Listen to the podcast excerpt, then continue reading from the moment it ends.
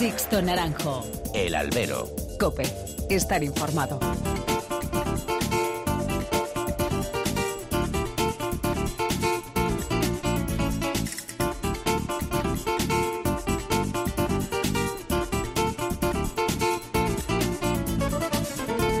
¿Qué tal? Muy buenas y bienvenidos a esta nueva emisión del Albero, a la cita con los toros que tenéis todas las semanas aquí, en cope.es.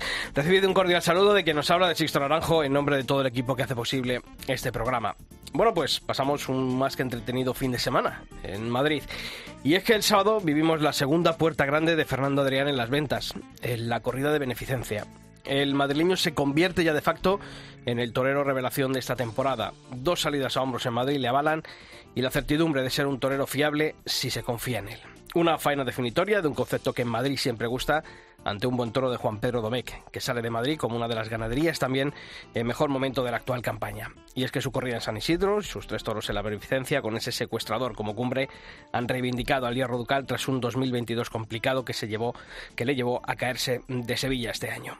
Y el domingo el Colmenar Viejo, la final de la Copa Chenel, una final con polémica previa, con ataques infundados de quienes no han hecho ni puñetero caso a este certamen hasta que han olido sangre, presiones cuasi mafiosas y tweets de algún torero que defiende una integridad que luego él denigra en el ruedo. Así nos va. Luego salió el toro y todo recobró su sentido.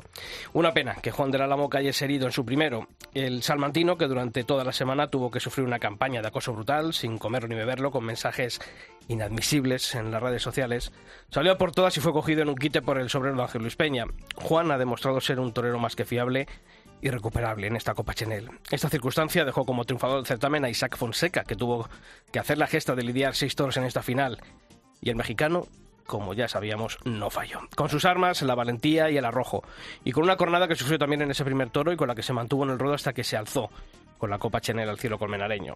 Todo un ejemplo de amor propio que concluyó con dos faenas macizas a los dos últimos toros de la ganadería de Pala, sobre todo la del sexto, donde demostró que además de valiente, sabe torear y muy bien. Tiempo habrá de seguir puliendo defectos y de refinar formas, pero la lección de Fonseca se recordará.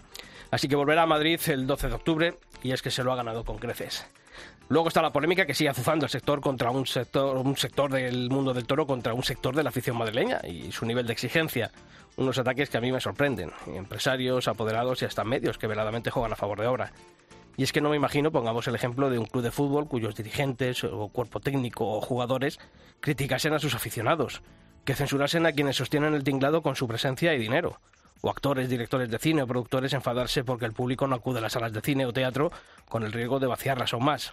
Bueno, pues esto en el mundo del toro pasa. Y es que aquí el enemigo, según algunos, es el aficionado exigente que reclama una fiesta íntegra, diversa y variada. La verdad es que es el mundo al revés. Cuando escucho o leo algunas declaraciones, no entiendo cómo aún siguen yendo algunos a los toros. Cuando uno es protagonista de un espectáculo debe ser consciente de ser objeto de críticas, y si no, que recuerden esos platitos que cuelgan de algunos bares y que dicen el cliente siempre tiene razón. La buena noticia de esta semana, quizá la mejor de lo que llevamos de año, es la vuelta de los toros a Gijón después de la censura socialista vivida hace tres años. El cambio de rumbo en el consistorio de la ciudad asturiana va a permitir recuperar la feria de Begoña. Bienvenida sea esta noticia y ojalá sea el punto de partida para recuperar a Gijón como uno de los referentes de la temporada taurina, como siempre fue. Comenzamos.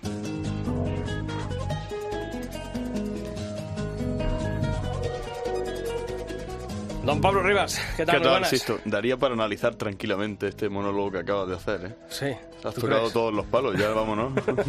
Luego tendremos tiempo de seguir, de que me lleves la contraria. sí, sí, sí. También si quieres.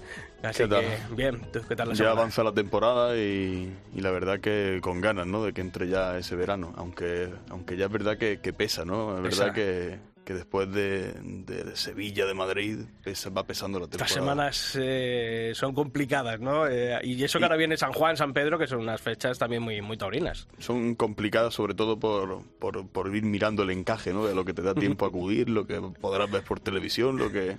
Pero bueno, la temporada avanza y es lo que, lo que nos gusta, ¿no? Luego ya en verano, en, Sí, en invierno descansaremos. descansaremos. No, aquí hacemos al revés. Aquí descansamos en verano y eso, luego, eso, eso, y luego estamos al pie del cañón en, en invierno. Bueno, pues sabéis que los canales de comunicación entre vosotros y esta redacción están abiertos siempre, todos los días, a través del mail en albero.cope.es y toros.cope.es.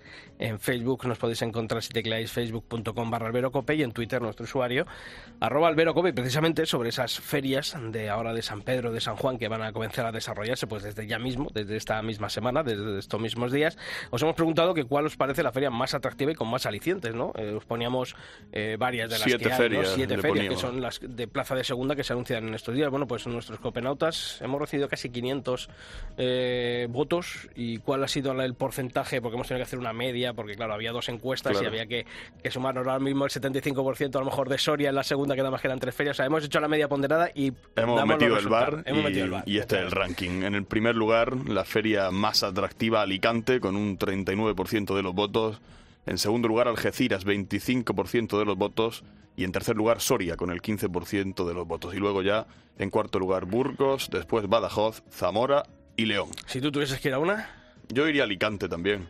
tú irías a Alicante. Pero la verdad es que en, en toda esta feria estamos viendo que a mí que hay pocos atractivos para el aficionado. Hmm. Es decir, es verdad que hay que algunos carteles que dices, pues mira, por este cartel iría yo si me pillara cerca o cogería el coche para ir, pero en general un abono entero de una feria de estas, yo pff, es que no, no, me, no me resulta Yo es que por la, atractivo por la ninguno. fiesta he estado en Soria y me lo he pasado muy bien. En Bueno, si nos ponemos Burgos he estado todas, con si nuestro amigo Mar Domingo y, y me lo he pasado muy bien.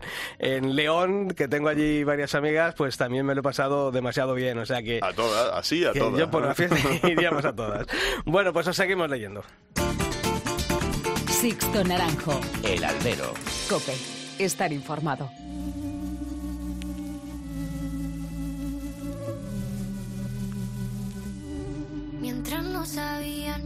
Besaba escondidas, eso nadie te lo hacía. Me buscabas, me comías, pero fue culpa de Adán. Cuando Eva se perdía y otra manzana mordía, nuestros labios se miran y estas ganas no se van.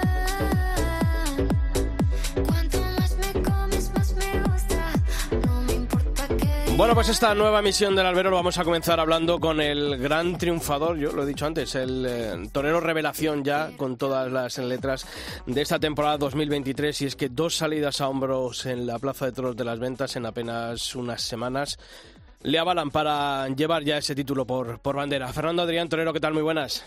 Hola, ¿qué tal? Bueno, no sé si eres consciente, yo creo que sí, ¿no? Ya han pasado unos días, dos puertas grandes en Madrid. ¿Cómo están siendo estos días posteriores, a, sobre todo a esta segunda puerta grande? Pues bueno, creo que, que al final, Sisto, eh, uno te lleva eh, su misma vida. Yo creo que, bueno, yo, yo lo, que he querido es seguir el mismo camino que, que he venido trayendo durante todo este tiempo. Eh, al final somos la misma persona, eh, sigo con, con, mi familia, con, con la misma gente con la que he estado y ha estado apoyándome durante todo este tiempo y al final, pues bueno, eh, mi entrenamiento, mi, mi, mi profesión, mis horas para para para seguir entrenando y, y dedicar lo que en lo que tengo que estar dedicado que, que es de mi profesión al final es la que es lo que me lo que me ha hecho estar donde donde he estado o sea donde estoy y lo que me ha hecho eh, lograr lo que lo que he logrado. ¿Cuál has paladeado, cuál te ha sabido mejor de las dos puertas grandes? ¿La primera por haber sido esa primera o esta segunda porque ya es la confirmación de lo realizado en la, en la primera tarde también?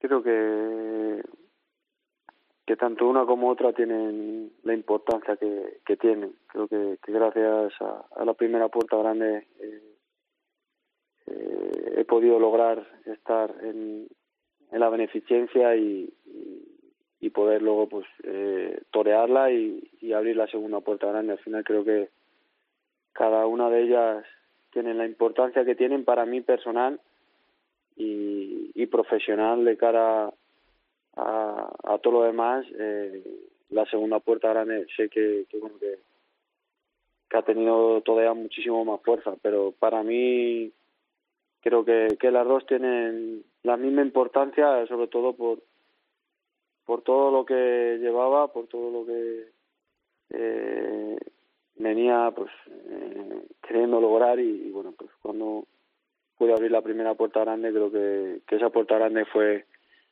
eh, el espejo de, de, de, todo lo que o sea el reflejo de todo lo que me llevaba eh, dedicado a mi profesión y creo que bueno que, que por eso creo que, que tanto una como otra para mí son muy muy importantes y no cambiaría ninguna de las dos por por cualquier cosa. Quizá la, la primera, eh, no sé cómo llegaste esa tarde, pero todos decíamos, claro, Fernando Adrián había sido el triunfador de la Copa Chenel de 2021, el año pasado en tu actuación en San Isidro no pasó nada, la temporada es verdad que luego tuvo unos derroteros de plazas menores en las que, bueno, pues la repercusión de los triunfos a lo mejor no llegan tanto y parecía como que, a mí me parecía como que sonaba a última oportunidad eh, de reengancharte la, la primera tarde de San Isidro, ¿no? De llegar a Madrid diciendo todo o nada. No sé si para ti también tenías esa sensación?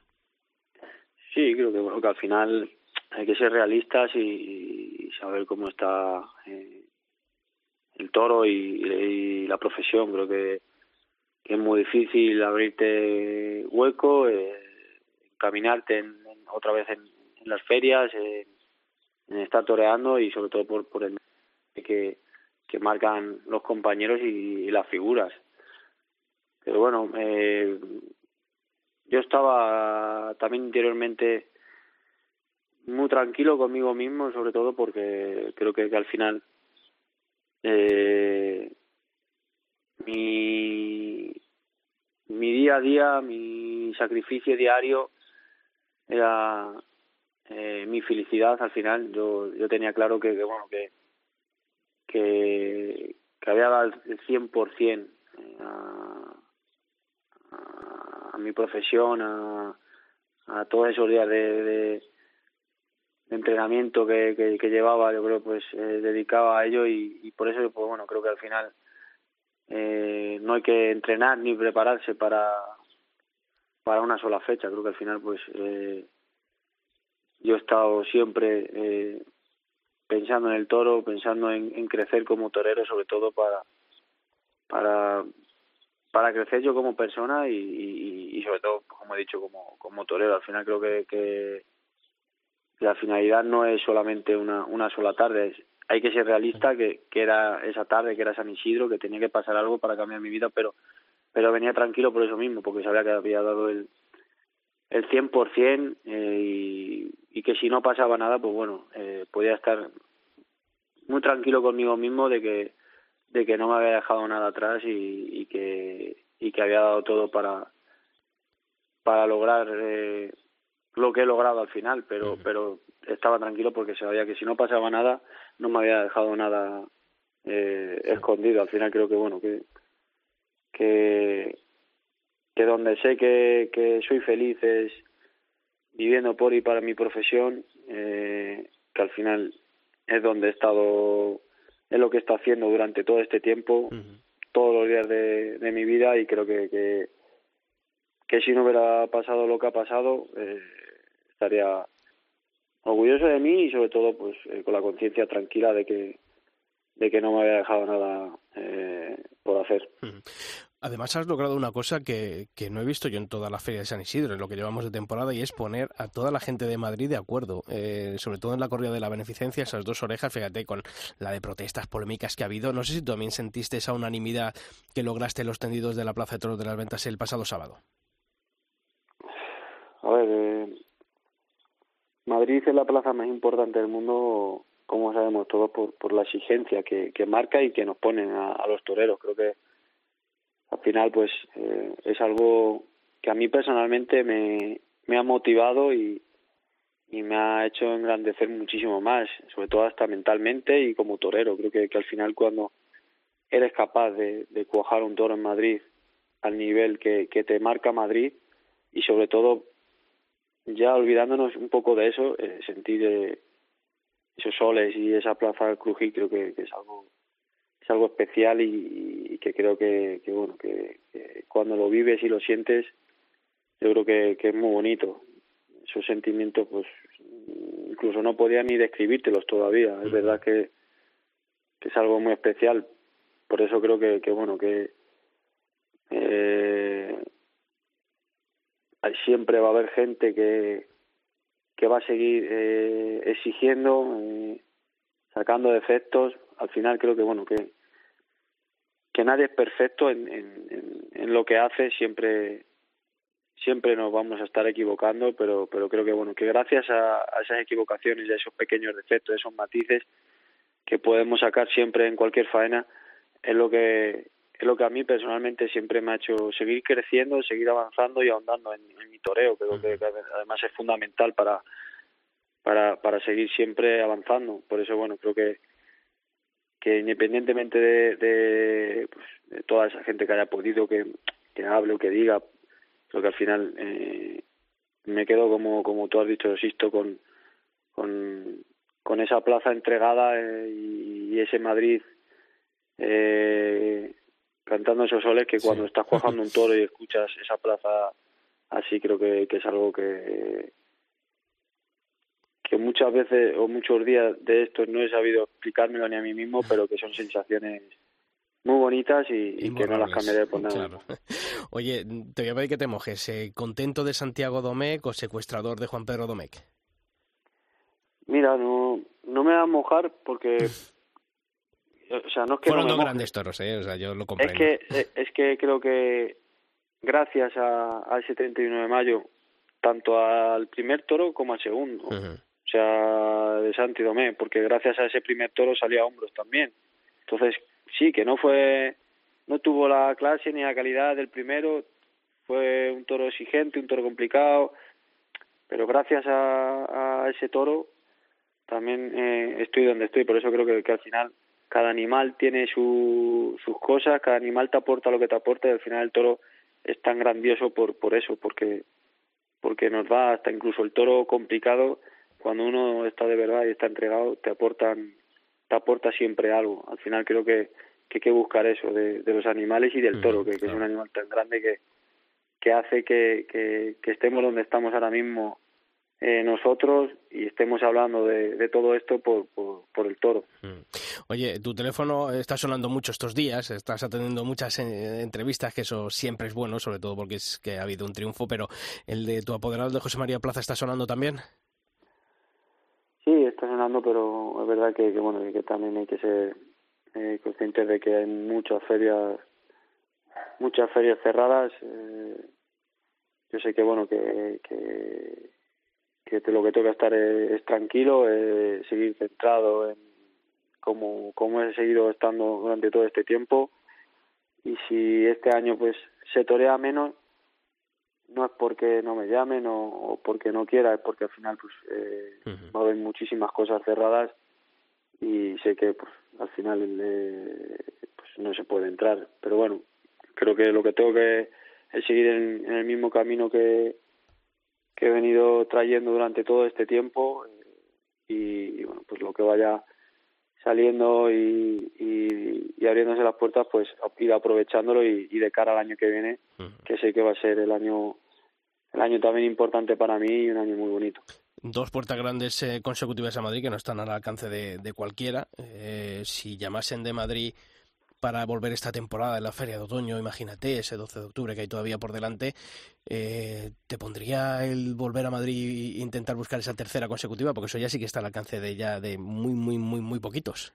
Hombre, a Madrid tengo que volver, eso lo tengo claro.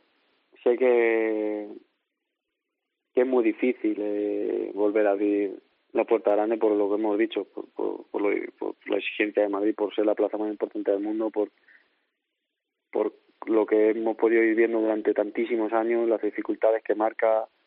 Pero bueno, al final creo que que, que mi reto ni, ni mi punto de mira es eh, el volver a abrir esa puerta grande. Creo que al final es lo que es lo que he venido haciendo durante todo este tiempo. Mi, cosa es seguir y pudiendo eh, cuajar los toros como, como, como yo quiero. Está claro que luego el triunfo eh, puede venir o no puede venir, pero, pero sobre todo dar la dimensión de torero que, que quiero, que quiero dar y que quiero marcar yo como, como quiero.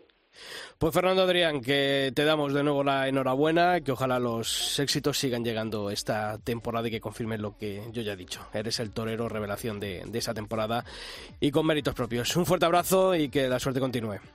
Muchísimas gracias, un fuerte abrazo. Y de un torero que abrió la puerta grande este sábado en las ventas al que lo hizo el domingo en Colmenar Viejo y además eh, alzándose como triunfador de la Copa Chenel. Isaac Fonseca, torero, ¿qué tal? Muy buenas. Con el gusto de estar nuevamente con ustedes, pero ahora desde otro lugar y, por teléfono. No, hombre, y además eh, forzado, como quien dice la cosa. Lo primero, Isaac, ¿cómo estás de esa cornada en la, en la pierna derecha? De los golpes en el rostro, yo creo que ahora es lo de menos, siendo que si nos pasa a Pablo y a mí, eh, estaríamos sin comer ni por una pajita. Pero, pero ¿cómo, cómo está Isaac Fonseca? Lo primero con todo el ánimo y sobre todo pues contento, pero también responsabilizado de lo que viene. Y segundo, pues me encuentro bien, ya me quitaron el drenaje de la cornada, eh, voy a, yo creo que mañana me dan de alta aquí en el hospital y sigo pues con medicamentos y observación todavía. Oye, mm, tres días después de, de haber alzado al cielo de Colmenar Viejo esa Copa Chenel, eh, ¿Qué recuerdos tienes de la tarde? ¿Fuiste consciente de, esa jornada que llevabas? Eh, ¿No te vimos quejarte casi en ningún momento? ¿Cuál es el recuerdo que tiene Isaac Fonseca de, la tarde? ¿De la alegría del triunfo? ¿También de, bueno, pues de ese sufrimiento que, que viviste? ¿Cómo, ¿Cómo fue para ti la tarde? Pues fueron de verdad que muchas, muchas emociones eh, el saber que, que ya me iba a quedar con los seis toros, pues me vino a la mente mi encerrona de Morelia, que tenía que dar espectáculo, luego me concentré en ir toro a toro, después vinieron unos toros con muchas exigencias y demás, la cornada, eh, la incertidumbre de, de, de, todo lo que estaba pasando, de, de intentar dar una buena tarde pero a medida de que iba pasando la tarde me iba controlando más, ¿no? Y así se vio en el cuarto, quinto y sexto todo, donde yo hago un resumen y digo que, que esa tarde pues fueron emociones a flor de piel desde el primero hasta el último, que fue una tarde que al final eh, pues todos lo valoramos de importante y sobre todo de, de una gesta, ¿no? Y, y pues contento por, por lo que pude lograr. Yo fíjate que mm, eh, lo, he dicho aquí ahora en el editorial. Eh, yo creo que hay dos faenas definitorias de lo que es tu tarde. Eh, en cuanto ya conocíamos la versión más mm, de valiente, más de arrojo, como fue la primera parte de la corrida, pero creo que sobre todo en el quinto y en el sexto es donde yo creo que vimos a, esa evolución que siempre mm, pedimos a, los toreros jóvenes, ¿no?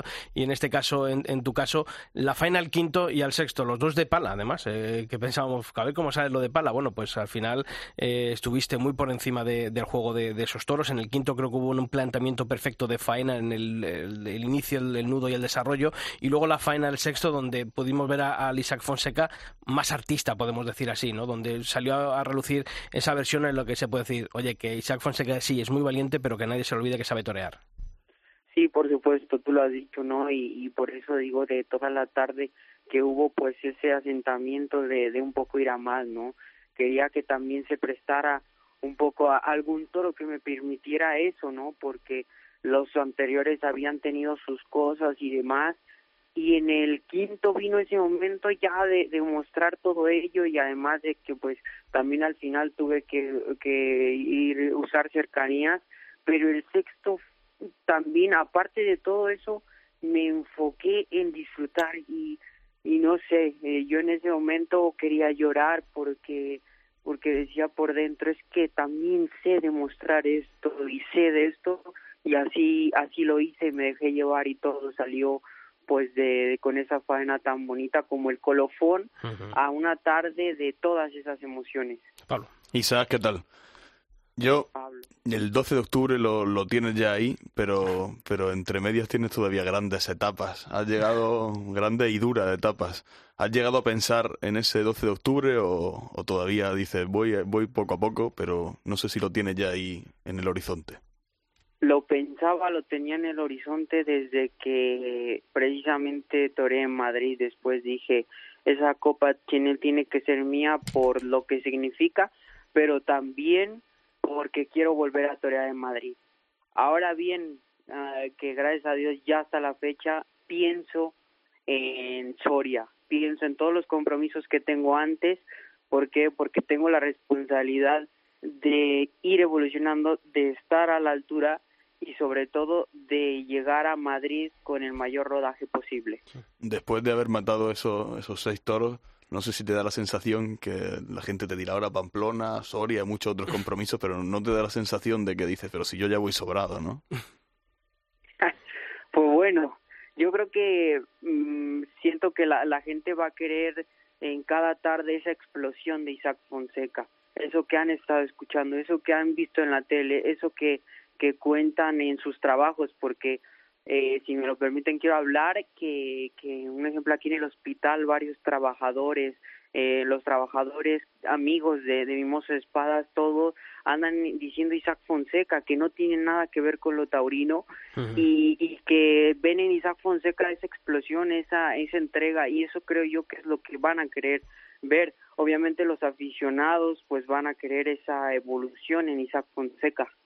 ¿Y qué te gustaría cambiar de, de, tu confirmación de alternativa de esa tarde cuando vuelvas el 12 de octubre? ¿Qué, qué espinita se te quedó clavada de ese día de la, de la, de la confirmación, más allá del triunfo? Obviamente está ahí, ¿no? La puerta grande eh, siempre está como objetivo, pero del Isaac Fonseca que pudo ver Madrid en el mes de mayo, ¿qué te gustaría pulir de cara a esa actuación de, del mes de octubre? Sobre todo despojarme de, de cosas de la mente, de la presión y, tantas cosas que, uno espera de Isaac Fonseca. Eh, ese día quiero dejarme llevar y, y entregarme al 100% de cómo soy yo. Oye, y a mí me tienes que explicar una cosa, cómo con la cara partida, con una cornada en el, en el muslo derecho, después creo que ya era en la, en, cuando había caído el quinto toro, con lo que llevabas encima, encima te pone mi compañera eh, Paula Portas el, el micrófono eh, antes de que salga el sexto, en pleno fragor de la batalla, y todavía tienes la cabeza, la sangre fría de explicar la ética que tiene esta profesión, que tiene ese espectáculo, que tiene la tauromaquia, que nos dejaste a todos con la boca abierta y que dijimos allá arriba, los tres, tanto en Cabo como Arnaz como yo, que dijimos, ¿y ahora qué decimos? Si, es que mejor no se puede explicar la defensa de la fiesta y lo que significa la fiesta de los toros de alguien que está ahora mismo con el muslo partido, con la cara partida, que tiene todavía que lidiar un toro de la ganadería de pala y nos deja aquí esta lección de decir, oiga, esta es la ética de la, de la fiesta, no la grandeza que tiene. ¿Cómo, cómo, cómo se tiene esa sangre fría, Isaac, para decir eso en esos momentos? No sé, estaba emociones a flor de piel y yo creo que al vivir todo esto tú ahorita mismo lo, lo estás sintiendo, lo estás volviendo a revivir y en ese momento todo lo que había pasado, esas emociones que solamente dejé llevar lo que sentía, salir, perdón, lo que sentía mi corazón. Dije, la tauromaquia es esto, es esto, y a la vez es tan dura, a la vez es tan bonita, pero esto es la tauromaquia y simplemente me, me dejé llevar, ¿no? Saqué lo que tenía en mi interior y qué bonito que después de esas palabras pues en la en el siguiente toro pude refrendar con esa otra cara de, de mi toreo y cerrar esa tarde tan tan bonita. Eso eso de la emoción y del corazón es verdad que para un, un torero cuando da eso no es lo que más transmite no pero también para el aficionado. Muchas veces en Madrid o por televisión lo jugamos todo al milímetro no decimos, pues mira, fíjate, ese, ese pitón izquierdo tenía que haberle dado otro muletazo por ahí. Parece incluso como si estuviéramos haciendo algo teledirigido, ¿no? Pero, pero creo que lo más importante es cuando, cuando el aficionado, pues en su, en su casa, viéndolo por televisión o en la plaza, siente esa, esa emoción, ¿no? La, la emoción verdadera, que es lo que, lo que quita, ¿no? Lo que hace que yo por ejemplo me emocioné con Roca Rey el día de el día de Inmemorias, ¿no? Y me daba igual que no que no que hubiera estado colocado, que no me daba igual. Pero Isaac, eh, yo lo que lo que quiero plantearte como como aficionado es si, si vosotros abajo percibís eso, ¿no? En el ruedo percibís que ya da, da todo igual, ¿no? Ya lo que importa es la, la emoción verdadera, ¿no? Ese despojarse, ¿no? De todo como estabas diciendo incluso para el 12 de octubre, ¿no? Ese que no importe tanto lo que, lo que uno piensa, el Lo comportamiento material, ¿no? del toro, lo, lo, todo lo que lo adorna, ¿no? Y que lo que importe sea la, la verdad, ¿no? Sí, lle- llegó un momento que, que obviamente dije tengo que hacer lo mío, además que el toro, los esos toros se prestaron y que me despojé y yo creo que, que pues vieron esa esa versión de mí, ¿no? El toreo pues son son emociones, son cosas que a veces ni por más clásico eh, que sea, no importa que, que no exista, pero existe otra parte que es la emoción, ¿no? Y dicen que para gustos colores, creo que es así la frase, pero cuando en una corrida de toros se emociona uno y no sabe el por qué, eh, creo yo que es ahí cuando está el arte, cuando cuando traspasa las fronteras y estás en una nube. Luego ya te bajas y puedes decir esto, esto, esto y otro, pero lo maravilloso del toreo es eso, ser eh, capaz de trasladarte en tus emociones. Isaac, eh, ¿llegas a Soria? Sí, por supuesto. no lo dudaba. Nueve días y contando, pero ahí estaré. Oye, ha sonado más el teléfono. Le preguntamos hace unos minutos a Fernando Adrián si había sonado el teléfono después de esa puerta grande en las ventas y, a ti también hay que preguntar. ¿Ha sonado, te ha dicho algo Carlos Salón Cancela de, si habéis, bueno, pues más allá de Soria, de Pamplona, eh, para este verano tenéis más, más cosas? Yo creo que sí. Ahorita desconozco si, si van saliendo, pero yo creo que, que sí van saliendo, sobre todo porque para agosto y, septiembre, que es lo más fuerte de, del toreo, eh, todavía no, no teníamos tantas corridas. En agosto, de momento, pues eh, tengo tres contratos, pero creo que, que van saliendo, ¿no? También estamos viendo que los pueblos apenas están reestructurando, las ferias grandes pues ya están cerradas, entonces pues iremos paso por Oye, y volver a colmenar, en este caso en la feria, en vez de la final de la Copa Chanel, imagino que también habrá ganas, ¿no? Uf, yo tengo unas ganas enormes, pero bueno, a ver, esperemos que, que así sea, porque yo lo deseo estar en la feria de remedios. Lo que sí han sonado son muchas entrevistas. que eso, eso también está bien, ¿no? Algunos se han acordado a lo mejor después, nosotros ya te habíamos, te habíamos tenido, pero bueno, está bien que, que suene también el teléfono para, para estas cosas, porque yo creo que además eh, es importante que los más jóvenes tengáis esa oportunidad, ¿no? De expresar muchas veces lo que, eh, y sobre todo ahora mismo que, que tampoco somos muchos los que nos dedicamos a esto del periodismo taurino, está bien siempre aparecer en los medios, ¿no, Isaac? Sí, es, es importante y sobre todo darle eco, lo he dicho siempre, pues a más allá de la tauromaquia, ¿no? Agradecer a los que a los que todavía están medios de comunicación como ustedes del Toro, pero también intentar que se expanda a, a otros que no son pues del mundillo taurino. Claro que sí. Pues Isaac Fonseca, que sabes que nos alegramos muchísimo de, este triunfo, de haberlo podido contar tanto en la previa aquí en la cadena COPE como después de ese día tan bonito ya para ti como fue el de la final, de la gran final de la Copa Chile en Telemadrid, que ha sido un gusto y que bueno, que ahora hay que seguirnos viendo en las plazas de toros y a seguir contando triunfos, ¿te parece? Muchísimas gracias. Un abrazo enorme con todo cariño. Bendiciones. Sixto Naranjo. El albero. Cope. Estar informado.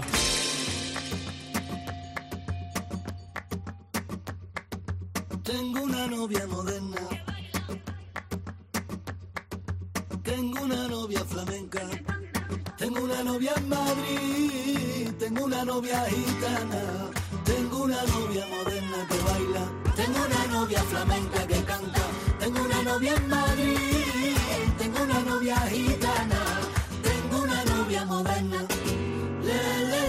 Bueno, Pablo, creo que después de hablar con dos toreros también es momento de hablar con uno de los ganaderos eh, que yo también digo que es, es ahora mismo el ganadero triunfador de lo que llevamos de temporada.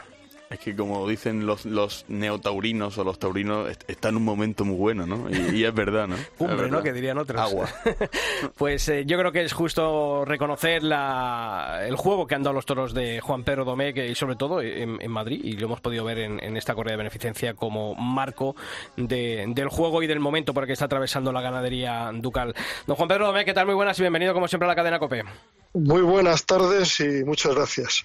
Bueno, eh, yo creo que mm, después de estos días eh, pasados desde la beneficencia, eh, a uno tiene que estar eh, contento, ¿no? Porque lo viví el otro día en Madrid, después de, esas buenas impresiones que nos había dejado, aunque por el aire no se pudo redondear muchas cosas en la tarde de San Isidro, creo que la corrida de beneficencia, esos toros lidiados, confirmaron que lo que habíamos visto en San Isidro no era casualidad sin duda, yo creo que es la guinda, muchos años de trabajo, a un San Isidro excepcional, aunque si se analiza de verdad mi paso por Isidro los últimos 10 años, tres azulejos, tanto con, con la ganadería con la que empecé yo este sueño ganadero, con Parladé, y eso yo creo que está al alcance de muy pocos, que con la segunda marca consiguieron azulejo, y luego, justo antes de la pandemia, Parladé, Puerta Grande, Juan Pedro, Puerta Grande.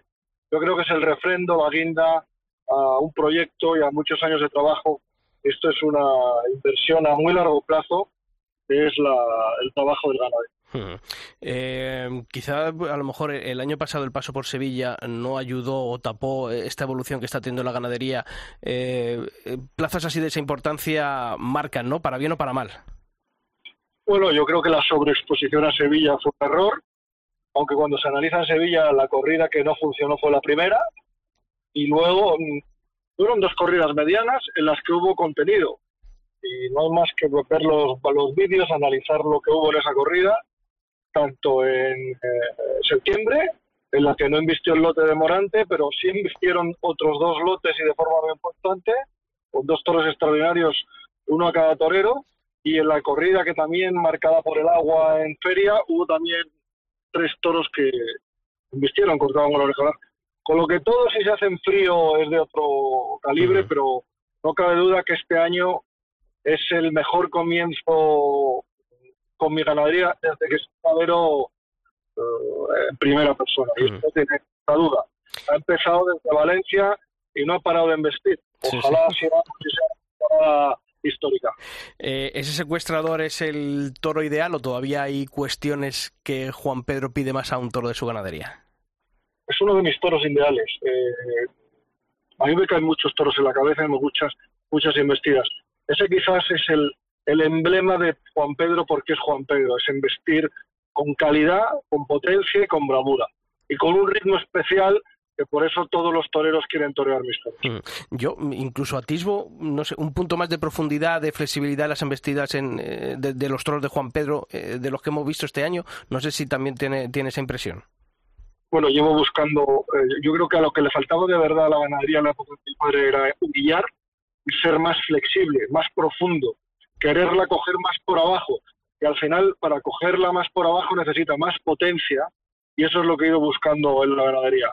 Más humillación y con la potencia necesaria para eh, para mm, estar tan obligado y, no desfallecer, ¿no? ¿no? afligirse y no caerse. Pero también, eh, a lo mejor, esto viene dado también por una evolución morfológica que, va buscando.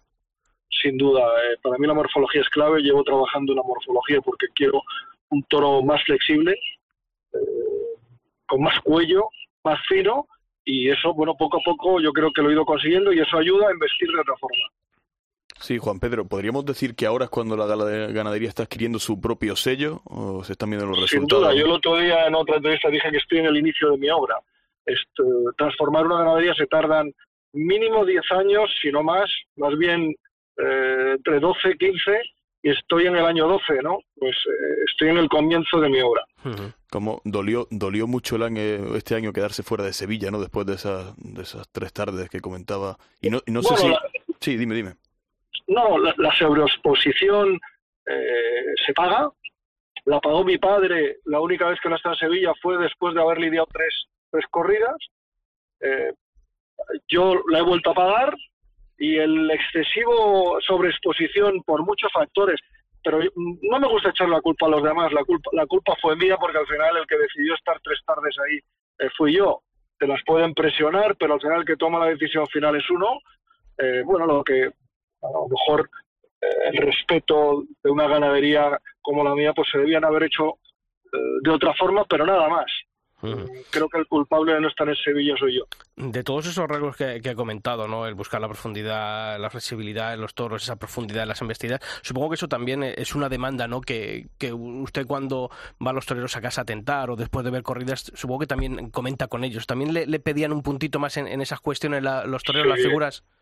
bueno, yo lo veía porque mm, al final eh, las figuras estaban triunfando con otro tipo de toro, eh, cuando yo creía que era capaz y esta ganadería, eh, si le dotaba de la profundidad, tiene un estilo de embestida que no tiene ninguna otra, y bueno, eso es lo que he estado trabajando muchos años y creo que ya estoy muy, muy cerca de que aparezca con regularidad. Vamos a la pregunta del millón, el toro comercial. es un término que se, se acuñó y se sigue usando. Yo mm, recuerdo un toro, no sé si ese fue el segundo de Castella, en la, en la beneficencia, el segundo, creo que sí, que no fue un toro nada, nada fácil, ¿no? Pero a esta gente que sigue, ¿no? Con la misma historia de siempre, ¿no? Con el toro comercial, con el... Es que el toro comercial, para mí el toro más comercial de la historia fue el de Victorino Martín Padre, eso decía, porque fue el que mejor los vendía. Ese es el toro comercial, el que mejor se vende. Y, yo lo que intento es que mis toros sean los más demandados del mercado para que sean los más comerciales del mercado.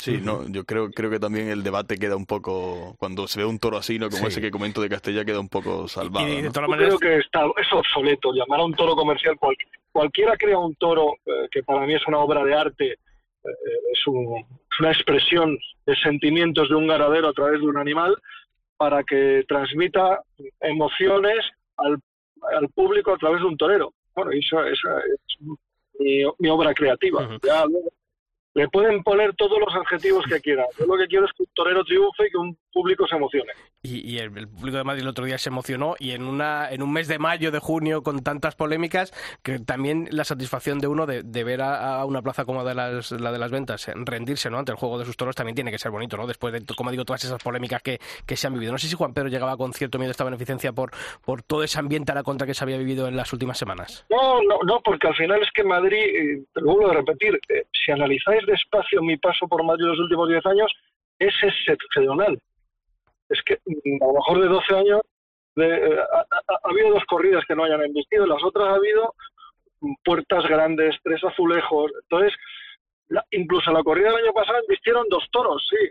A mí lo que pasa es que a mí me exigen que embistan por lo menos cuatro o cinco. es lo que ha pasado este año. Pero nada más, yo después de la corrida del año pasado estaba tremendamente tranquilo. ¿Solo me gustaron dos? Sí. ¿No me gustaron cuatro? Sí. ¿No se cayó ninguno? También. Entonces, ese es el análisis que hago. Lo que sí era secuestrador era de vuelta al ruedo, ¿no? Se lo tenían que haber dado, hombre. Yo, yo eso sí es lo que creo. Ya, ya no es por el ego del premio a uno, sino es el premio a, a un equipo de trabajo mm, que lucha conmigo todos los días y que se merece esos premios, ¿no? Y yo creo que esa forma de investir no se ve todos los días, ni creo que se va a ver eh, a, a diario, con lo que yo creo que debe premiarse. Pero bueno, yo creo que poco a poco lo conseguiremos. ¿Cómo, cómo vio el torero a Fernando Adrián? pues que cuando te toca un toro así, estar a la altura en una plaza como Madrid, mm, hay que ser muy capaz. Y él, eh, con la juventud, hubo momentos de toreo excelso. Ujú. Ahora Juan Pedro viene, bueno, pues un toro esta semana en, en Alicante, eh, perdón, una corrida, luego un toro en, Algeciras. Creo que también es un festejo Sí. muy bonito, ¿no? Porque eh, seis toros de, de distintas ganaderías de, de la familia Domecq. eh, imagino, ¿no? Que dentro de la familiaridad, nunca mejor dicho, uno tiene el prurito de, de querer ganar la pelea en un festejo así, ¿no? Bueno, uno, yo al final la, la familia es la base de muchas cosas, de la evolución social, de- del equilibrio personal. Eh, al final se le tiene para apoyarse. No quita que uno quiera quedar el primero con todo el debido respeto a una... a- a- yo creo que eso es un homenaje a una familia que ha dado su vida por el toro. Eso es lo más grande y yo creo que la tauromaquia tiene que estar muy agradecida a lo que mi familia ha dado por, por ella y por lo que sigue dando. Y se verán toros completamente distintos porque cada ganadero es una persona que siente de forma completamente distinta. Pues Juan Pedro Domecq, eh, reiterar la enhorabuena por el buen rumbo de la ganadería, por los resultados que estamos viendo pues día sí, día también y que sea una temporada de éxito y como siempre muchas gracias por atender la llamada de la cadena COPE de este programa del Albero. Un fuerte abrazo, ganadero. Muchísimas gracias a todos vosotros y a todos vuestros vuestros oyentes. Sixto Naranjo. El albero. Cope. Estar informado.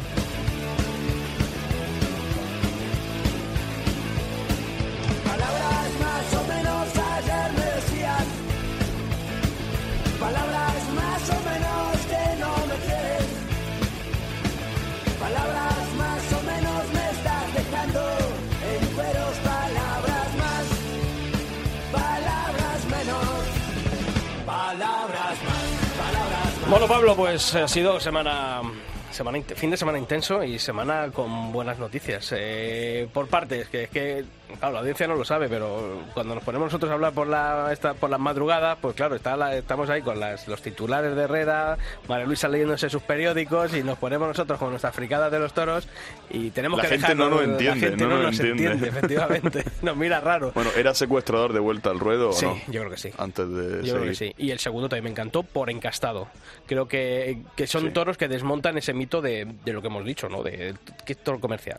Pues a lo mejor eh, ha, ha habido toros de otras ganaderías que, que mm, se venden por mm, toristas y a lo mejor es un toro más, más facilón que ese segundo, por ejemplo. Es que yo, yo creo que en, en esta vida, ¿no? Y en los toros, el, el definir las cosas es limitarlas, ¿no? Y creo que todo requiere un volver a definir los términos, porque creo que hay muchos términos que usamos los aficionados y que a veces nos llenamos la boca con ellos que están completamente, como ha dicho él, obsoletos. Yo ¿no? creo que eso fue, y creo que lo reconoció él al final, Juan Pedro, mi padre, el que dio la definición del toro artista y, y quedó ahí Claro. marcada la ganadería. Pero, pero no solo me refiero a ese término, Sí, ¿no? sí, sí. Creo que hay muchos otros, ¿no? Que creo que, que son términos... No, turismo, torerismo. Es que, o sea, Claro. torista o comer, No, ganadería comercial, lo que dices seguir, tú. eh, podríamos creo seguir que- con millones, que, ¿no? que ese toro, pues dices tú, oye, y, y Fernando Adrián, eh, yo fíjate lo que te digo, eh, creo que de los eh, triunfadores de la Copa Chenel, de los tres, eh, no sé, es un torero que creo que puede encajar en muchas ferias porque es un torero que tiene conexión. Podemos llamarle un torero,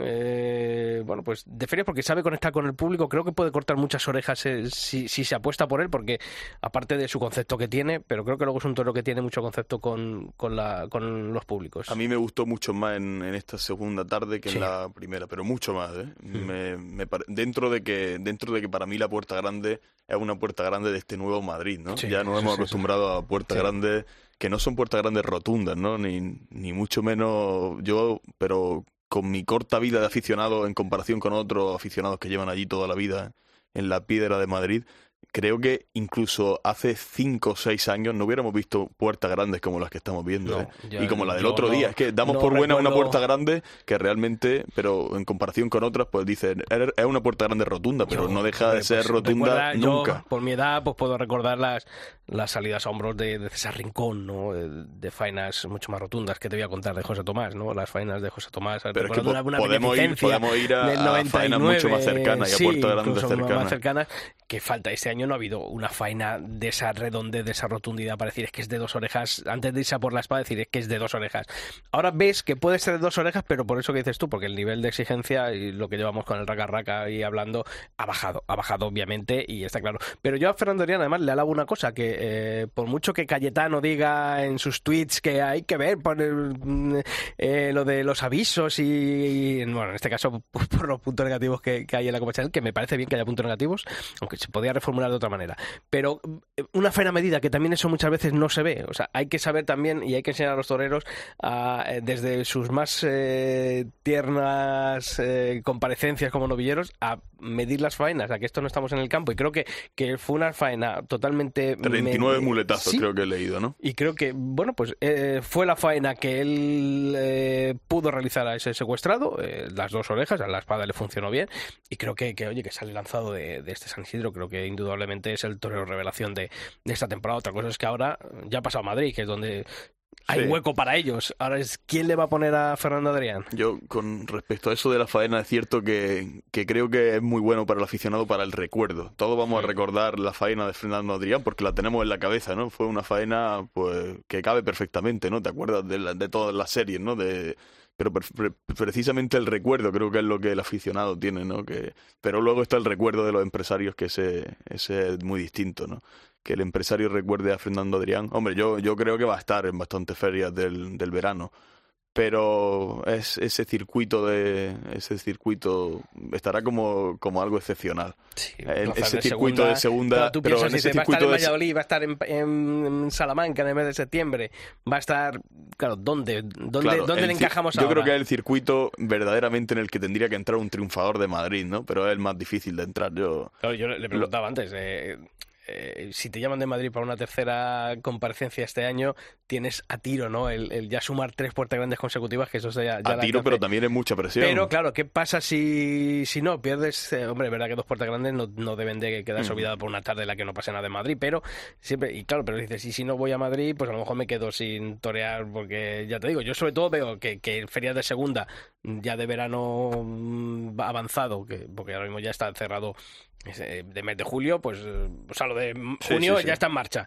Pero en julio tenemos San Fermín cerrado, está Santander cerrado, Hay- está... Hay ya cerradas cosas hasta Claro. para septiembre. si es que- Eh, Agosto sí, hueco, pero por ejemplo, Huelva, que hay Huelva, pero no veo a, Huelva anunciando a Fernando Adrián, ¿no? No, con, un, con tan Ese es el circuito al que yo me refiero. Ahí en esas Ahí le plazas es muy complicado, complicado. que entre. Pero yo, bueno, también, también creo que, que, que volviera a Madrid sería un dardo envenenado, ¿no? Hmm. Yo creo que no tiene que tener prisa, ¿no? Además, yo creo que cuando vuelva lo van a medir. Hombre, eso está claro. Eso está muy claro. Y, y ya, yo la creo. ya la sorpresa se acaba. Sí, no, pero, pero la sorpresa es que seguro que lo van a medir. Eso ahí seguro que no hay sorpresa. Pero bueno, que no está Y- mal, que le midan. Bueno, sí, pero, pero es que estoy ya muy harto ya de la Plaza de Madrid. He echado. De las medidas. Estoy muy harto ya de, la, de las reglas, de los, de los, de las escuadras, de los cartabones, porque, porque yo creo que no se puede ir a la plaza con, con prejuicios, ¿no? Y algo que esto- estoy diciendo, ¿no? Con todos los aficionados que nos juntamos, ¿no? Y, y creo que es algo que hacemos todos y, y es un error, ¿no? Es, un- es algo que, que tenemos que cuidar, ¿no? Porque es de malos aficionados, ¿no? Ir a la plaza con, con prejuicios y lo estoy viendo mucho y cada vez más y me da pena. Pero yo, mm, yo creo que esos prejuicios vienen a lo mejor de esos, mm, lo dicen algunos, ¿no? El neoaficionados, que, que bueno, que, que por querer ir al... Todos cuando hemos sido jóvenes pues hemos querido ir, ir al fondo sur de- del equipo del, del que éramos, ¿no? Y ser los más, los más radicales y los más exigentes. Y en, los toros creo que también pasa lo mismo, ¿no? A todos, todos hemos tenido una época oscura. Yo el, eh, estuve comiendo hace dos semanas con los aficionados de la Asociación El Toro, que ahora son tan, tan negrados, y la verdad es que luego uno habla con ellos y son, son unos aficionados grandísimos y con las cosas claras. Y, No, si no estaba señalando a nadie y- como no, no, tal, ya, ¿no? ya, pero, pero, pero a mí, pero por y, y ejemplo... de hecho creo que todos tenemos que estar un poco en el claro, mismo yo- saco, ¿no? luego, hay, hay eh, que reflexionar sobre algunas cosas. Leo declaraciones de- de- del señor, Fran- del señor eh, Roberto Domínguez, eh, bueno, pues eh, tratando a los aficionados, y yo lo que me llamaba la atención, y lo decía en el editorial, ¿no? Eh, Yo no entiendo, no comprendo los ataques al cliente, que, que al final esto lo sustenta. Estos son tres patas, toro, torero y afición. O sea, esto no tiene más, más lógica. Y a mí, eh, el, el estar continuamente criticando a los que eh, acuden a una plaza de toros y que con su dinero mantienen el tinglado y que pueden objetar dentro de eso, hay que. mm, bueno, pues ha- hay que. Hay que asumir las críticas. El tema está en que voy a ejercer un poco de abogado del diablo. sí, sí, sí, no, creo, no creo que en el saco del cliente eh, tenga, bueno, como, como tal, pues, por ejemplo, el sector como tal, creo que también tiene la obligación de defender aparte de esa clientela, ¿no? Lo que vimos el otro día en la corrida In Memoriam para mí es una, un ataque directo contra el cliente como tal, desde un sector propio de la plaza. Y yo lo- me sentí maltratado como cliente, y lo digo, Pues yo es una tarde lo que, digo de que me lo pasé pipa en el tendido. Ya, pero... Me lo pero- pasé pipa porque creo que es así, es como, mm, eh, como tienen que vivirse las tardes de toros, con pasión, con polémica, con disputa Pero la pasión, la pasión tiene unos límites que yo creo que se sobrepasaron eh, ese día, esa tarde. Para mí ha marcado un antes y un después en, en el devenir de la temporada ¿no? y de la propia afición de Madrid. Creo que la vamos a recordar por, por la tarde del enfrentamiento. ¿no? Y un enfrentamiento que creo que, que está abierto. ¿no? Y, y realmente pienso que, que ese sector, que esa pequeña clientela no puede Sí, condicionar. pero ¿no? esa, esa pequeña clientela que es la que este domingo va a estar ahí. Sí, sí, no, sí, no y tengo, llegará no tengo y que ningún... llegará el día 2 la corrida de la juventud y estará ahí. Sí, Eso- sí, no, no, Eso no. yo no, eso no Yo- puedo eso, olvidarlo. Eso está clarísimo y, y- tienen su derecho a estar, ¿no? Como lo tendrían a no estar, claro. ¿no?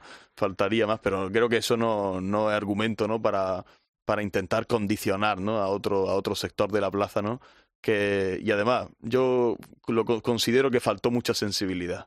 Y creo que ahí está la clave de esta historia, porque no deja de ser una cuestión también de educación. Yo- yo- sí, sí, o sea, está claro que hay cosas y hay, es- hay muchas eh, actitudes matizables ¿eh? y, Sí, sí, y sí, reprochables también. ¿eh? Eh, pero creo que también e- esa, esa, ese, ese ambiente eh, hiz- hizo, o pudimos ver al, al Roca Rey que todos queremos ver, por lo menos yo. Pero yo, yo no pienso que en un espectáculo como el. A lo mejor hay que como- llegar a no eso pienso para- como en un espectáculo que, que como en el Taurino tengamos que, que ser como en el fútbol, ¿no? Que animando en un córner, pues a lo mejor se- el tío, pues yo qué sé, a lo mejor el tío dice voy a rematar mejor de cabeza. Creo que los toros es bastante más serio como para estar eh, intentando influenciar, ¿no? Desde el tendido lo que pase abajo, ¿no? Yo me parece que eso es totalmente anacrónico, ¿no? Pero bueno, pero son puntos de vista distintos, ¿no? Y, es verdad que es verdad que a mí pues es verdad que a lo mejor me saldría en otra época decir o en otro, en otro momento de aficionado el, decir, pues es cierto que es cierto que fue una tarde interesante, me lo pasé bien, ¿no? Porque este enfrentamiento, pero pero no fue el caso, ¿no? Porque creo que Roque Rey se jugó la vida de verdad. Y cuando alguien se juega la vida de verdad, creo que hay cosas que están fuera de lugar, ¿no? Pero bueno, fuera de este enfado de, de, Oye, de ese día que, todavía me perdura un poco. ¿Te, te, te gustan los carteles de, de las corridas de toros de, que se anuncian para Bueno, este hay, hay cosas bastante interesantes. Yo Vamos a, vamos a darlos. eh. Domingo 2, eh, toros de los Bayones y Bellosino para Garrido. domingo 2 que es este domingo ya. Eh, no, todavía. Ah, claro, espérate, eh, espérate. el otro, perdona, perdona. Sí, sí, sí. Es que este domingo es la novillada de Todavía- triunfadores, todavía me que me queda- todavía me queda una semana de trabajo, no me hagas ya que irme de vacaciones. Eh, José Garrido, Álvaro Lorenzo y Ruiz Muñoz, la confirmación el domingo 9, eh, los toros de Román Solando para Calita, Joaquín Galdós y David de Miranda.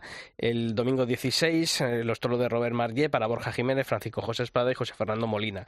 La confirmación de- del torero a- albaceteño. Ese yo ¿Te creo que el, cartel, nombre? el, el último cartel para mí es el que más interés me genera como aficionado, ¿no?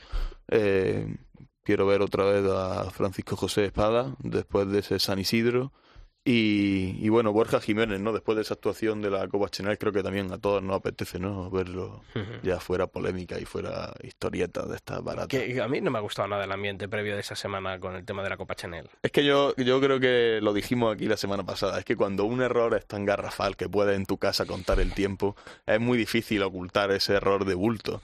Y yo creo que a lo mejor tenía que haber habido una rectificación, por eso que digo, porque es un error de bulto, es que es como el típico examen en el que uno pone, te tengo que uno contar- pone vaso con B y, y el, bueno, vaso con V y el profesor le pone la corrección, no, si es que has puesto vaso con B, pero si es que se está viendo claramente que es con V, ¿no? Yo tengo que contar la, que- la- la esa- versión del, presidente, y yo lo dije aquí la semana pasada, que creo que podía haber presentado la dimisión. Él me confesó que, que le había presentado, había comentado a la fundación a- la posibilidad de, de, bueno, pues de, de no presidir eh, este domingo, este sí, este sábado, perdón. No, sí, el domingo, el domingo en Colmenar. Eh, pero le dije, no, oye, que había sido un fallo humano. Él me dijo que, bueno, que el, el cronometraje lo llevaba el asesor ese día y, y que él, bueno, pues eh, fue eh, indicando los avisos según le iban indicando a él. o Pero, sea, vamos, pero ver, sí es verdad. Es un fallo humano que podemos tener todos, que se te puede, yo que sé, que diga la Pero mitad de la mano- faena. ver No le he dado, no le he dado el manos- cronómetro. manos negras como algunos han pretendido buscando la sangre. Pero, pero, eh, pero por- es por cierto que, pero es cierto que a la yo, yo no digo que haya manos negras, no, no digo que haya manos negras, no digo que haya aquí un complot, pero es verdad que, que no, no corregir, no corregir un fallo tan, tan grande da, da pie a estas habladurías cuando no debería darla. Yo creo que, se tenía que haber corregido, lo, digo de verdad. Y porque es que es un error que se, puede comprobar, ¿no? Y es cierto que en el comunicado ellos sostienen una postura, ellos dicen, realmente nosotros no vamos a entrar nunca a rearbitrar, no vamos a entrar, que, es, completamente legítimo, pero es que aquí estamos hablando de una excepción, no es un error de bulto comprobable, ¿no? No es una cuestión de medir la actitud del torero, la cuadrilla, como ha estado. Estamos hablando de, de que si tú coges en tu casa, que es que vuelvo a repetir lo mismo, si tú coges en tu casa un cronómetro y cuentas, es que las cuentas te dan, ¿no? Y creo que, que se tenía que haber sacado ese, ese criterio, ¿no? Como una excepción de lo, de lo que es rearbitrar, ¿no? En el resto de, la, de lo que llevamos de Copa Chanel. ¿Tú crees que salió demasiado arreado Juan del Álamo por todas estas circunstancias? No, yo creo que no. De hecho, el, el día que lo tuvimos aquí, cuando acabó el programa, ahí fuera me dijo, pero es que no tengo ni idea de lo que está pasando en Twitter y todo eso, es que no leo nada. Así que yo creo que, que no. Pero creo que, que la- los aficionados no queremos ver a Juan del Álamo, ¿no? Y es triste, ¿no? Ese, ese historial que lleva en la plaza de Colmenar el Sí, la verdad viejo, es que eh, son ya tres veces las que eh, entre suspensiones y jornadas que, que no ha podido lidiar un, ¿no? un Es- toro. es triste, es Es- triste, pero Eh, ojalá, lo veamos pronto por. Fonseca, eh, dio de si tú le viste, como hemos hablado con él, eh, sí, que todos conocemos la versión, pero queremos también ver esa última versión de, de ese último toro de... Tiene que poner muchas cosas, pero yo creo que está en el camino de, de lograr eso. Volvemos a lo mismo, si le dan oportunidades, si hay oportunidades de, de torear. Sí, lo, lo malo creo que de este de toreros de este corte es que se le, se le puede cantar tanto lo heroico y, y olvidarnos para siempre de que sabe torear, ¿no? Y, Incluso y creo que se le puede olvidar incluso llegar a a él mismo. exigirle, ¿eh? llegar a exigirle Incluso todo a el mundo que, mismo. que tener que ver todas las tardes esa versión arrojada. Lo y va- decía él mismo, lo decía ¿no? él mismo, decía, ahora tengo que ir a todas las plazas a que vean a este Isaac Fonseca que han visto en la tele, ¿no? Y eso es, es muy complicado, ¿no? Yo imagino que para un torero tiene que ser de un desgaste tremendo. Pero vu- vuelvo a lo mismo que decía antes, ¿no? A los prejuicios, al encasillar. Creo que los toreros son mucho más grandes, ¿no? De, de lo que es encasillarlos en la, en la épica, en, la, en, en otro tipo de conceptos, ¿no? Creo que el aficionado tiene que tener, el aficionado y el público en general, ¿no? Cuando va a una plaza tiene que, tiene que ir a emocionarse, ¿no? Esté quien esté, aunque esté Cayetano, tiene que ir a por todas, ¿no? Y, y creo que igual que el torero sale a por todas, el aficionado tiene que ir con esa amplitud de miras, ¿no? Y, y tenemos que ver a los toreros como, como un todo, ¿no? Isaac Fonseca. Eh, intentar, cuando va a verlo al tendido, querer ver esa épica, pero también querer ver el, el buen toreo, ¿no? Oye, qué difícil de clasificar a los toros de pala. Tanto en tipología Para mí como en fueron un puff, para mí fueron un puff total. Pero ¿Esperabas un algo buff. más? Sí, claro que sí. Yo, bueno, el sexto, el sexto toro tengo pendiente verlo, pero el quinto toro a mí, yo no, no es el pala que tengo en la cabeza, ¿no? Y el pala que circula en, los vídeos de YouTube, ¿no? Y, en aquellas corridas que veíamos hace años, ¿no? Yo creo que las mezclas que estaba metiendo ahí Joe Folke ha perdido un poquito de identidad el toro de pala. Yo por lo menos vi eso, ¿no? Sobre todo en- tanto en tipología como en comportamiento. Porque no salió Sobre todo en el- tipología, ¿verdad? ni Se sí, hablando sí, mucho no. de comportamiento, Es que pero es que yo recuerdo el toro... intentando discernir eh, cuando salían los toros eh, y, y fíjate que, que Luis Miguel Encabo ahora mismo dirige la ganadería de Baltasar Iván, que una de las partes de, mm, de las que se conforma la ganadería de Pala es procedencia de Baltasar Iván, pero decía, es que yo ahora mismo es complicado decir de dónde viene esto, ¿no? Porque también metió Torre Alta, también se dice que, que hay algo de Fuente Imbro por ahí que últimamente, pero está lo de Pinto Barreiro Las mezclas con gaseosa, ¿no? Las, las mezclas, pero claro, al final deja eso sin, eh, sin ese sello, ¿no? Esa personalidad que a lo mejor siempre estamos acostumbrados a ver en el toro de Pala. Sí, no, pero es, es verdad toros, que... el primero es cabezón que- y el segundo era parecía un toro de Miura tan, tan largo, tan agalgado, así, y cuchara de cuerna, y decías tú, ¿de, de dónde, esto- que- ¿de dónde viene? ¿De dónde- Pero en morfología no se parecía a los No, no, toros nada, de pala que hemos visto pues en otras ocasiones, ¿no? Pero, pero es verdad que también despiertan interés en el aficionado, Sí, ¿no? hombre, sí, Joder, el yo- sexto se dejó mucho, ¿eh? Yo estaba acojonado ya cuando, cuando cayó el cuarto y dije, pero ahora este hombre tiene que matar dos de pala. pala. Es que parece un chiste esto. Oye, vuelta de los toros a, a Gijón, creo que eso es la, la mejor noticia antes de que, bueno, ya comenzó el verano, no sé qué hora es a la que estamos grabando el podcast, pero, pero yo creo que, Sí, comenzó, comenzó. que de cara a este inicio de, de verano es el- la gran noticia, ¿no? Decía la alcaldesa de Forasturias que va a ser una feria reducida. Carlos Zúñiga se va a hacer cargo de ella. A lo mejor, bueno, pues eh, que sea un punto de partida para recuperar a Gijón como una de las, de las ferias de referencia, ¿no? De, del verano.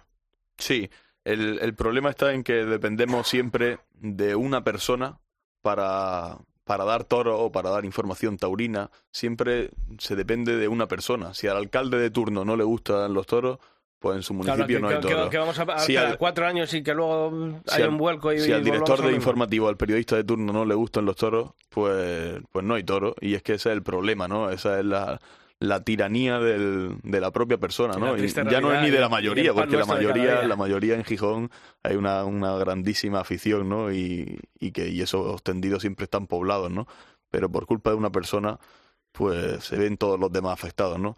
Y yo creo que es una, es una gran, una gran noticia. Y ojalá que también en Barcelona, ¿no? Que hay una alcaldía socialista, pudiéramos ver toros, ¿no? Yo no lo, no no lo- había caído yo en eso. no lo descarto. tirada, ¿no? Bueno, sí que, sí que lo descarto, pero que no, no me... ¿Tú crees que Colboni... No, no, no, no creo que vaya a haber toros, pero, pero viéndolo sobre el papel, ¿no? No hay ninguna prohibición sobre ese lugar. Se podrían dar toros en la Monumental.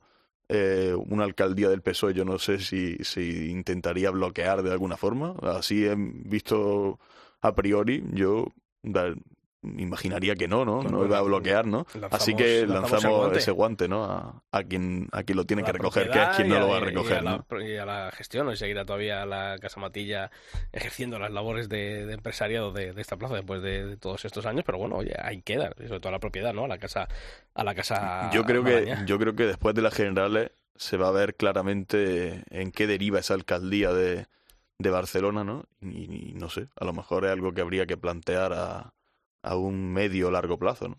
Un torero para ver este verano. Uf, déjame pensarlo un poco. Yo yo tengo, a ver, no el torero por el que me haría kilómetros, pero quiero ver la, la evolución de la evolución de Castella después de esta es un torero que me genera interés, ¿no? Después del paso con San Isidro y la beneficencia, sin sin hacerme yo muchos kilómetros, no es verdad que no me haría muchos kilómetros, pero me genera interés. Después también me interesa me interesa la evolución de los toreros artistas. Eso De estos, como dice Roberto Gómez, de estos aguaditos, Orteguita. me interesa ver la evolución porque creo que, que, que le falta redondear, ¿no? Y vamos a ver cómo, cómo transcurre el verano, que en el verano se prodigará más. Morante, ¿no? De- después de Y eso es lo que iba la ahora. cumbre Eso es de lo que- Sevilla, a los infiernos de Madrid, eh, ¿por dónde saldrá? Y eso es lo que iba ahora, ¿no? Morante, Morante creo que, que va a echar un buen verano, ¿no? Sí. Yo lo veo voluntarioso. Hoy pedimos la libertad de Lili también aquí, ¿no? Hombre, por favor, Free Lily, siempre.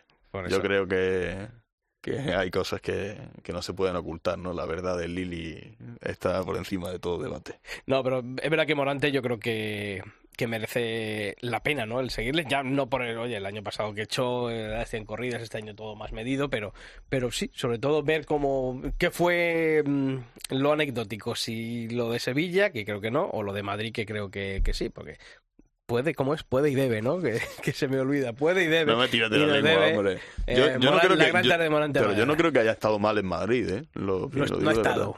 Eso venga, no, no, no defender lo indefendible, Pablo. Pero- no ha estado. pero Sobre todo hay que estar con cierta dignidad en la plaza y hay días que, eh, con la que no estuvo.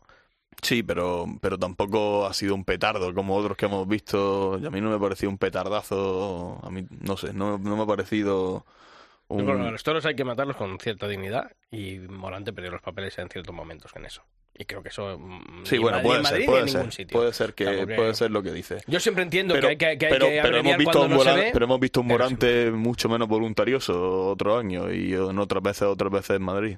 Yo yo creo que, que lo de Sevilla no es tan anecdótico como, como se cuenta, ¿no? Creo que lo de Sevilla es fruto de, de una madurez de toreo, ¿no? Que creo que, que es verdad que todos los aficionados pues Pero tenemos llega- el derecho Madrid- a, tenemos el derecho de volver a verlo, tenemos derecho, te lo estoy diciendo, eso. tenemos derecho porque él puede, ¿no? Y, Y debe, y tenemos derecho a, a, a poder verlo, ¿no? Pero y debe una puerta grande a Madrid. Ya no te estoy Bueno, dale tiempo, una. dale tiempo. Hombre, ya cada vez que menos. Oye. Oye, y, y el Juli, el que veo muy, muy perdido, ¿eh? Mm, eh, Juli, esto es siempre por estas fechas. eh, De cara al donde- verano, no Pero sé. bueno, va a torear mucho. y Estamos hablando de su. Sí, va a torear mucho. Sí, yo creo que sí. O sea, dentro de las grandes ferias siempre está en todas. Va a tener, Sí, no, no, va, a claro, tener el claro. gesto de torear la de Victorino en Valladolid el día. ¿Tú crees que estamos cerca de un adiós del Juli? Yo creo que a ver cómo acaba el año. Yo no sé, no quiero decir nada, pero me, da, me empieza a dar la sensación. Sí, ¿tú crees que está Es empezando que lo, a lo hemos dicho, ir? lo hemos dicho tantas veces, lo hemos dado tanto por muerto, Mm. pero, pero me da la sensación. Vamos a esperar. ¿Y tú crees que José Tomás va a hacer algún paseillo? Porque estamos ya 21 de junio y, y no, No, huele. no, no quiero gafarlo, Y no huele. pero, pero no sé, tampoco me, tampoco me, me parece tan atractivo el, el gache este Pablo, de por siempre. favor, ¿eh? por no, lo digo de sí, lo Pablo. digo de verdad. Yo que, yo que soy Vas a ir al infierno. No, no, no. Yo a mí, a mí me gusta hacer el, el peregrinaje tomasista, ¿eh? Y yo soy de los que me gusta ir a verlo allá donde se anuncie, ¿no? Pero es verdad que tampoco me genera el espectáculo de él solo como espada, a lo mejor con otro actuante o con un caballo, cada vez me da más pereza. Pero sí, sí, siempre lo esperamos, ¿no? Mm, siempre lo esperamos. Pero yo no, no soy optimista, creo que este verano no se va a anunciar, ¿no? Bueno, ¿por qué plaza vas a estar? Bueno, pues vamos. Me gustaría ir a Pamplona, pero pero ¿Por no sé, no sé en qué fiesta? quedará por todo un poco. Por todo un poco. Hay carteles interesantes. ¿eh?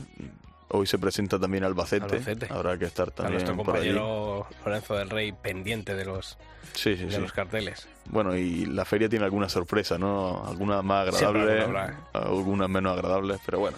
Yo, yo he cerrado mi contratación hoy a con, Santander. Ya, ya, ya tenemos el- Santander, el, Huelva. compromiso. Sí, yo creo que con eso. Sí, ¿no? Arevalo, que él me pilla al lado del pueblo, creo que iré a ver la novillada que hay. eh, Bien. Y a Diego Ventura, el día de Rojones, que eh, Diego Ventura a mí me, me encanta verle siempre. Y ya que lo tengo allí, como quien dice, a la puerta de casa, Bien, pues habrá que, ir a, que ir a verle, pero también desconectar. No, y luego, claro, digo, "Pff, si es que al final y estoy de vacaciones, pero me vengo algún domingo a Madrid, o me, me- me escapo un jueves a ver la nocturna, bueno, pues a cenarnos las ventas, ¿no? Sí, yo creo que sobre todo vamos a cenar muchas elecciones del 23 de julio. Vamos a cenar Yo ya muchas pedí el voto elecciones. por correo. Yo no, yo esas cosas no, Tú no hago. no te fías. Yo voy a la urna y además temprano, vayamos a que la cierren.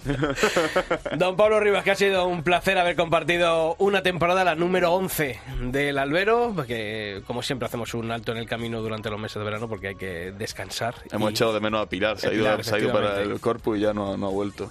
Pero, pero bien, lo hemos pasado muy bien esta temporada, ¿no? Hemos tenido de todo un poco. Y que en septiembre volvemos con, con fuerza con la nueva temporada radiofónica y agradeceros a todos que hayáis seguido un año más esta aventura que poníamos en funcionamiento hace ya más de una década y que bueno que está más que consolidada y que agradecemos siempre vuestro vuestro seguimiento, vuestros mensajes en las redes, que siempre es un la verdad es que un acicate para seguir hablando de toros, de, de tener este espacio semanal aquí en cope.es para bueno pues desahogarnos un poquito, que es lo, lo que nos gusta y es la pasión y creo que, que es lo que intentamos mostraros. Pues, don Pablo. Se quiere a nuestro oyente. Se quiere, como siempre.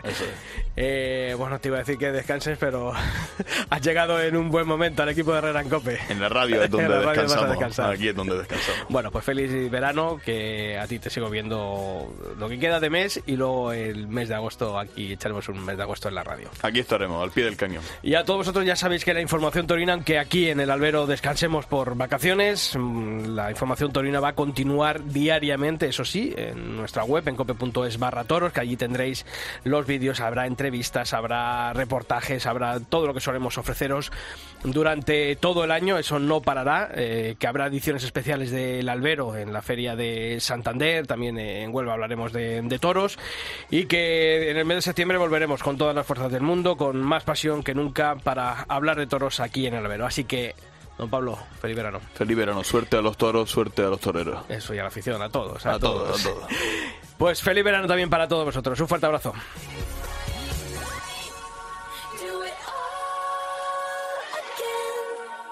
Sixto Naranjo. El albero. Cope. Estar informado.